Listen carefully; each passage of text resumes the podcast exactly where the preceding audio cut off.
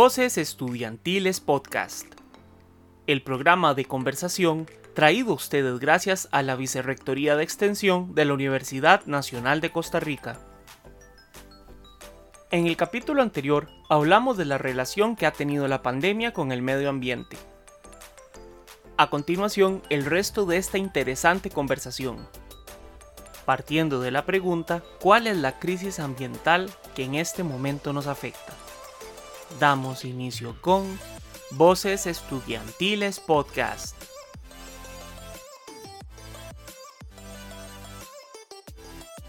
Sí, es, es, es, un, es la suma de un montón de cosas que la gente ve como, como, ah, el virus, no es el virus, ¿qué generó el virus? Eh, fue el deterioro de los ecosistemas que generaron una zoonosis y que es lo más seguro y que a la gente le resulta más fácil echarle la culpa a un laboratorio eh, chino que luchaba contra Estados Unidos que asumir la responsabilidad que tenemos en el manejo del ambiente. Y creo, Pío, que aquí es demasiado importante la vulnerabilidad de la población, porque digamos, si el virus se generó por comerse algún, algún animal que no debía ser ingerido, eh, eso no solo está pasando en China, ¿verdad? Entonces también hay que, hay que, hay que replantearse cómo están nuestras comunidades vulnerables, porque todavía hay comunidades donde no se tiene acceso al agua, como es Isla Caballo. Ahí tienen que entrar pangas con agua. ¿Cómo es posible que todavía no tengan electricidad, sino que tienen que utilizar este, generadores? Y esos generadores son carísimos. ¿Y quién les da esos generadores? O sea, son, son poblaciones que están vulnerables, están aisladas. Entonces uno dice, a pesar de todo eso, usted visita esas comunidades, usted dice, uy, yo no me quiero ir de aquí porque es tanta la riqueza que tiene esta gente y es tan bonito como viven, pero también hay que caer en una realidad, ¿verdad?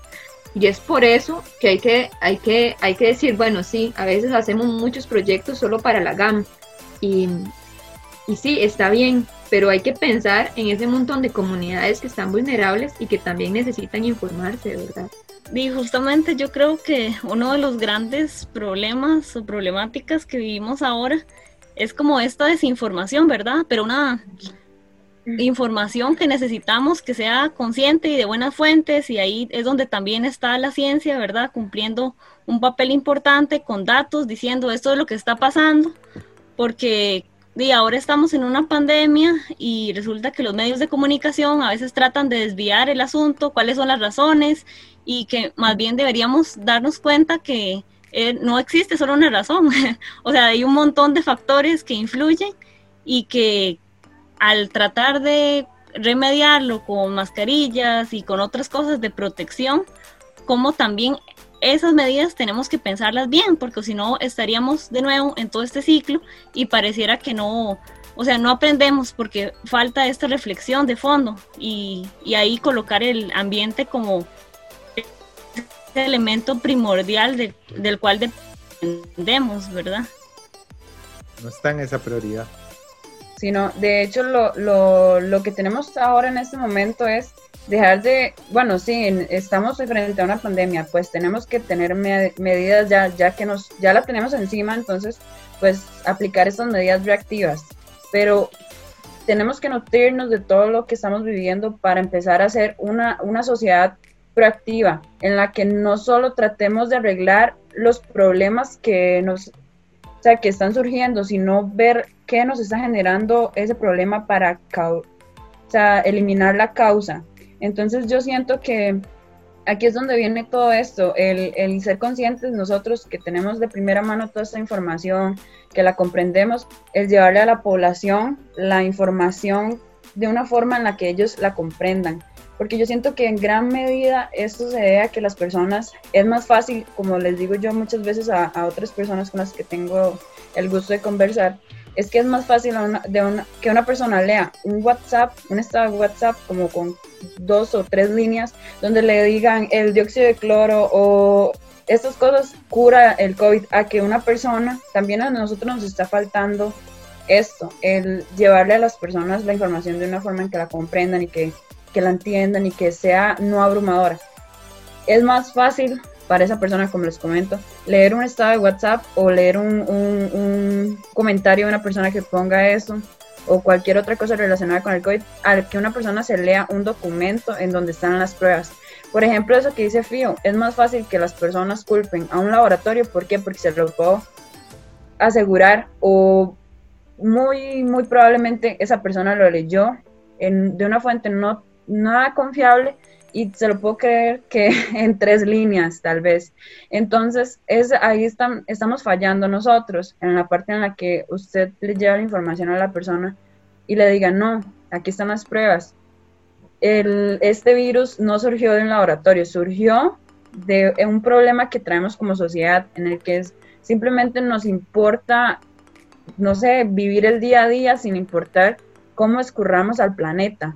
Entonces, y, no es ni que nosotros lo escurramos, es que también nos estamos dejando que muchos nos escurran al planeta a costa de que ellos sean millonarios.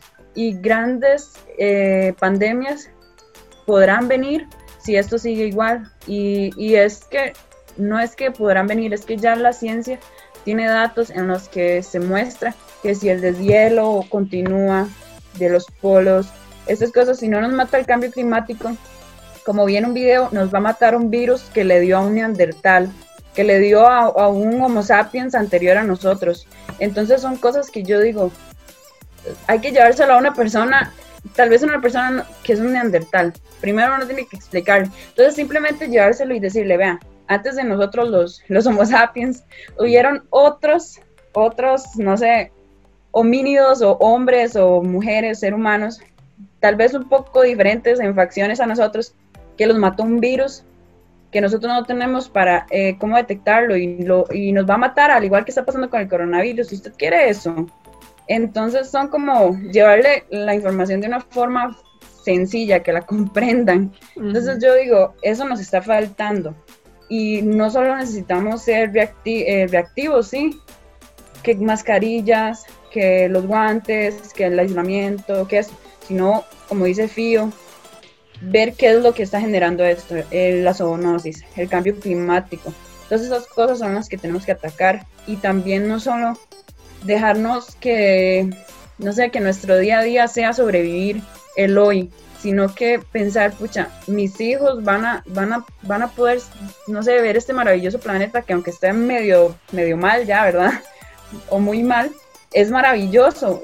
No sé, yo siento que hay que llegarles como al corazón y decirles, esto es lo que usted quiere, que a su hijo nazca y que lo mate un virus, de que lo que mató un neandertal. Cosas así.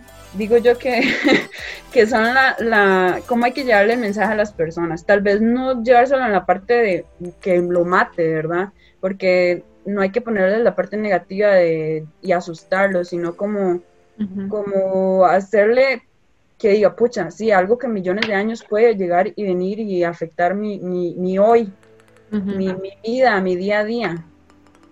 Es algo que digo yo que nos está faltando, llevarles el mensaje de una forma que lo entiendan.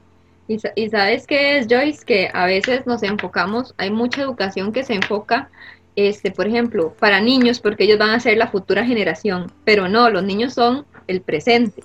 Entonces, acaba, antes de este podcast, eh, estaba dando una charlita a una escuela, precisamente sobre eso, hablando sobre el bosque, el río, ¿verdad? Y uno dice, qué importante es que de chiquititos se vayan, se vayan este, llenando esos conocimientos. Ahora hay muchos programas, muchas posibilidades, pero también este, hay que pensar, porque digamos, a veces hasta los niños tienen mayor conciencia ambiental que sus papás. Entonces es ahí donde uno debe decir, ok, sí, el problema existe, pero cómo se tienen que abordar diferentes, diferentes, ¿verdad? Generaciones, porque es un problema generacional. Usted no puede pretender que la generación, la generación de ahorita se convierta si no ha tenido un proceso largo. Entonces, esto tal vez no lo vamos a ver a un corto plazo, pero tenemos que empezar a trabajar a ver si al menos en un mediano plazo eh, logramos hacer algo. ¿verdad? Me interesa eso que mencionas, Isabel, en relación a cómo pueden establecerse estos procesos de educación ambiental para que sean más efectivos y, que inclusive pueden ser intergeneracionales, ¿verdad? No sé, ustedes que, trabajan en esto, me, gustaría como, como, como, como escuchar su, su, opinión, porque en realidad los esfuerzos que, que que estamos y que se están haciendo en relación al medio ambiente parten y tienen un componente educativo fuerte para poder eh, que la gente comprenda que no no, no es, hay que sacar a la gente de una visión antropocéntrica, el ser humano en el centro de todo. Sí, y, y, un ser humano cambiante, porque digamos, nosotros vemos en nuestra humanidad, digamos, yo, Isabel, cuánto he cambiado. O sea, incluso tal vez prácticas que antes no que antes, bueno, ahora consideraba que antes estaban malas, ahora las he mejorado. Y yo creo que el problema no es el cambio, es hacia dónde estamos cambiando. O sea, qué, qué, qué podemos nosotros aprender y qué podemos dar para que ese cambio no sea negativo, sino que sea positivo, digamos, a nivel personal. Ahora, a nivel grupal, definitivamente tienen que abordarse eh, varias generaciones. Por ejemplo, nosotros en el proyecto de Aves eh, empezamos con adulto mayor. Ahora ya queremos extender a adulto y a, y a colegiales. Y si fuera posible, después entrarle a niños, ¿verdad? Porque el asunto es que se debe, se debe hacer completo, ¿verdad? Se debe hacer un paquete completo. es algo curioso porque nosotros lo estamos viendo, bueno, yo al menos lo he vivido más desde, se cambia o se invierte este papel en el que a mí me enseña mi mamá o me enseña mi abuelita, porque nosotros como que estamos más empapados de este tema, no sé, como que ya nacimos en un tiempo en el que, por dicha ya, bandera azul y que guardianes de la tierra y todas esas cosas, ¿verdad? Entonces usted cambió el papel con su, con su mamá, usted le enseña a su mamá, usted le enseña a su abuelita.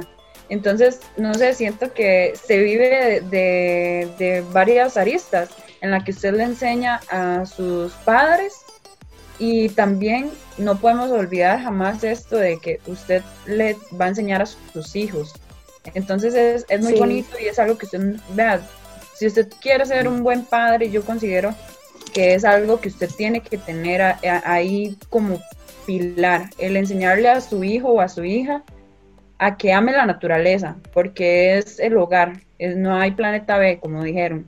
Este es el lugar donde, sí, solo este, y pues hay que cuidarlo, y aunque hubiera más, no, no es justo destruir una creación tan hermosa porque es que la tierra es preciosa, entonces yo siento que, que uno no tiene la potestad de, de, decidir sobre, un, sobre la naturaleza que es viva, que más bien parece que ella decide por nosotros.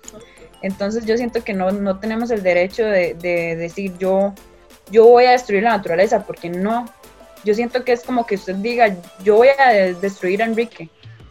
No, porque, porque Enrique es, es, es, Se vieron por mi cara. Y, es que es así, suena, suena, suena vacilón, pero es, es, es así, digamos, es como llevarle el mensaje hacia las personas. No y suena loquísimo destruir a otra persona, pero la, la naturaleza, la tierra está viva. Y es como, como que yo dijera eso, voy a matar a la tierra. Y no, no, no, tiene sentido. Da risa pero la, la, gente no lo analiza así. Bien, me gusta mucho, bueno, y, y, el, pues el enfoque que hemos ido conversando, la conversación de la tarde, pero como todo, ¿verdad? Ya tenemos que ir cerrando. Entonces, quizá, como somos eh, cinco, las invitadas hoy en este podcast, eh, como todo tiene, pues, va a tener una relación mujer y ambiente, me gustaría cada una como, como que pueda eh, pues sus reflexiones o sus opiniones o, sus propuestas también eh, para, para, un mejor hoy, para un mejor presente.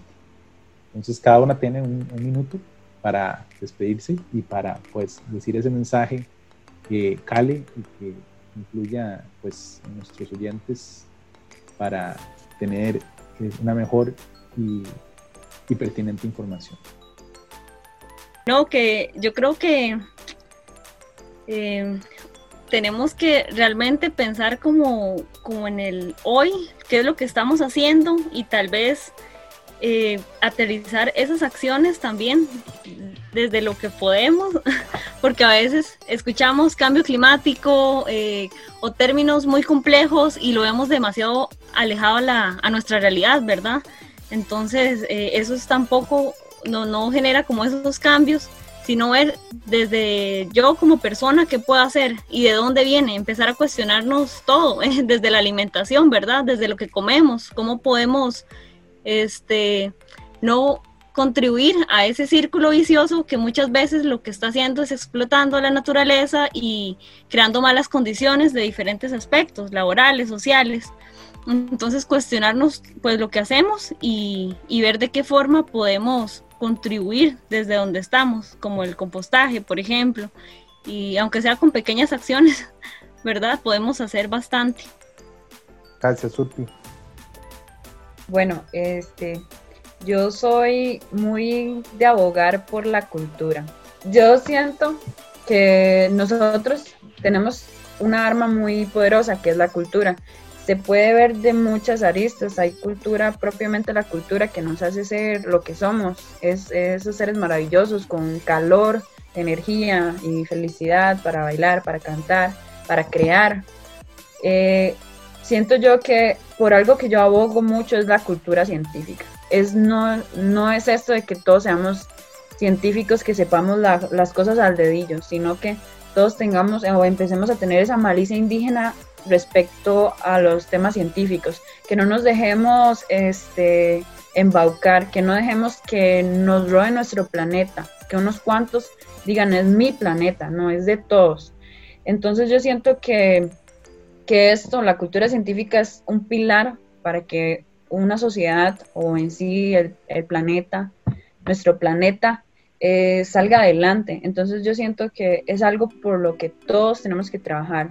Desde, desde cada una de nuestras trincheras tenemos que trabajar para que las personas no se vuelvan biólogos o, agrónomos, ingenieros ambientales o, como sea, sino que se vuelvan personas integrales en las que sepan, pues, esto está bien, no, no, por ejemplo, un tema de pesca arrastre. La persona no tiene que ser este, experta en que, bueno, los animales que están allí, si por ejemplo quitamos el tiburón o una tortuga, qué va a pasar específicamente en la cadena de alimentación, pero saber que si eso está allí es por algo, entonces que si falta algo va a pasar.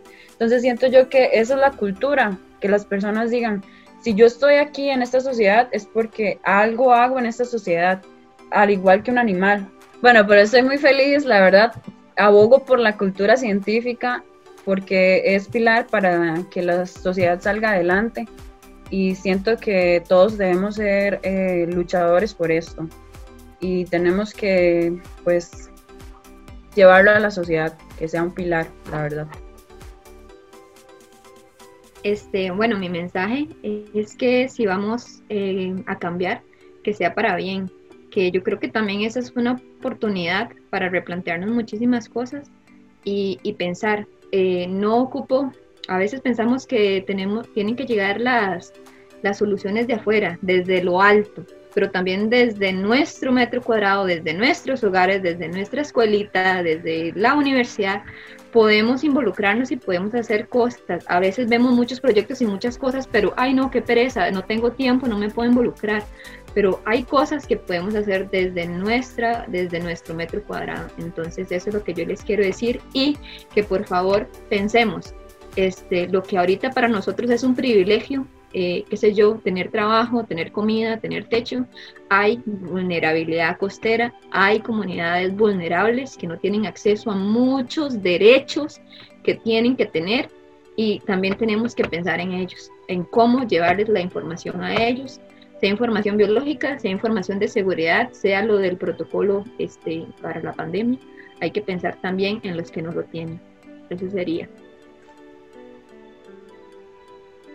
Bueno, a mí me gustaría como terminar haciendo una invitación a organizarnos, ya sea como en el metro, como dijo Isa, en la comunidad o tan grande, una comunidad tan grande, tal vez como parecen los 10.000 seguidores de una red social o el método que sea, pero organizarnos para, para tratar este, este problema que tenemos en común.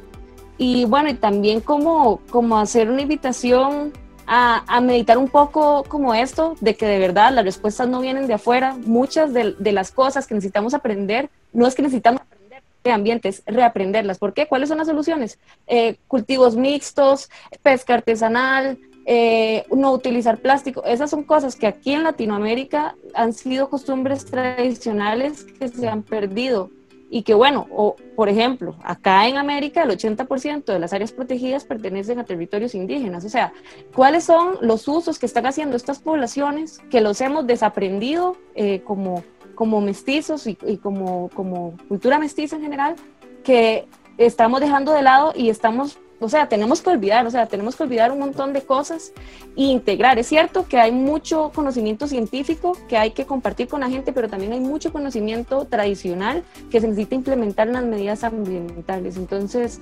me, me encanta como, como poder compartir con gente que esté llevando procesos con comunidades, ya sean comunidades urbanas o comunidades rurales o comunidades indígenas, porque eh, logran escuchar abrir un canal de comunicación para escuchar integrarlos al quehacer de la, del manejo de los recursos naturales. Y por último, también quiero como cerrar, yo he notado de acá, de hace un tiempo para acá, como que muchos proyectos y sobre todo en la academia eh, de lo que es cuidado ambiental son llevados a cabo por mujeres. Eh, aún así no es el mismo nivel de representación lo que se tiene en la academia en, en lugares de liderazgo, cosas así, desgraciadamente pero no sé por qué será, si se estará relacionado con esta actitud, diga, o como estas costumbres de, de, que la mujer cuida, de que la mujer protege y que tal vez no se han visto muy cercanas a lo, a lo masculino. No lo sé, ojalá que esos esquemas se vayan rompiendo y que, que cada vez más hombres y mujeres este, aprendamos a cuidar y a proteger el ambiente porque realmente esta concepción de madre naturaleza, madre tierra no podría ser más acertada de que es como lo que nos alimenta y nos protege. Y también porque el medio ambiente, al igual debería ser un territorio de conquista, debería ser un, un, elemento que nos nutre y nos alimenta y nos hace crecer de una manera integral y holística para poder ser personas plenas. Entonces, eh, Dino, feliz de haber compartido un espacio con, con compañeras de ambiente. Bueno, yo quisiera que concluir, mi, eh, mi, conclusión sería que no, más bien no hay conclusión, no quiero que, que, el tema de ambiente se acabe en, estos, en este podcast, que lo escucharon y ya se terminó, no, más bien el tema es apenas de inicio, de todos los días, de todos los días que nos levantamos, decir, ah, hoy es el día que, que, voy a actuar por el ambiente, por el cuidado de, de, de este planeta y entonces esa sería como la, la, conclusión es que no la hay y que debemos actuar y que debemos eh, aprender del pasado, está bien aprender del pasado, actuar ahora porque ya futuro está como, ¿verdad? Un poco, un poco complicado dejarlo como para mejor actúo después porque por sí parece que no me va a pasar nada a mí, pero este planeta sigue, digamos, incluso si no sé en qué momento fue que, que las personas pensamos que éramos dueños del planeta, no sé en qué momento fue que, que, que se pensó eso o que se integró eso, sino que más bien estamos conviviendo o compartiendo con, con la naturaleza que está viva, que, que, nos está haciendo un llamado, que debemos escucharlo, que debemos escuchar su latir, que debemos escuchar su rugir, que está sufriendo. Y eso es culpa nada más de nosotros, que, que a veces actuamos más bien como plagas, sino como realmente personas eh, que son capaces de pensar y actuar, ¿verdad? No estamos como conectando eso, que tenemos como esa capacidad de comunicarnos entre nosotros y aprovechar esa oportunidad que tenemos eso para disminuir todas estas brechas que hemos detectado, ¿verdad? En cuanto a la comunicación, a la información, ir más allá también porque tal vez pensamos, ah, bueno, es que aquí en, mi casa o en, en, mi metro cuadrado todo está bien, entonces yo supongo que en todo el mundo está así, o sea, es como cambiar esa, ese pensamiento y decir, no, hay personas que necesitan de, de, nosotros y ser más solidarios y ser más humanos, porque parece que hasta que eso se nos olvidó.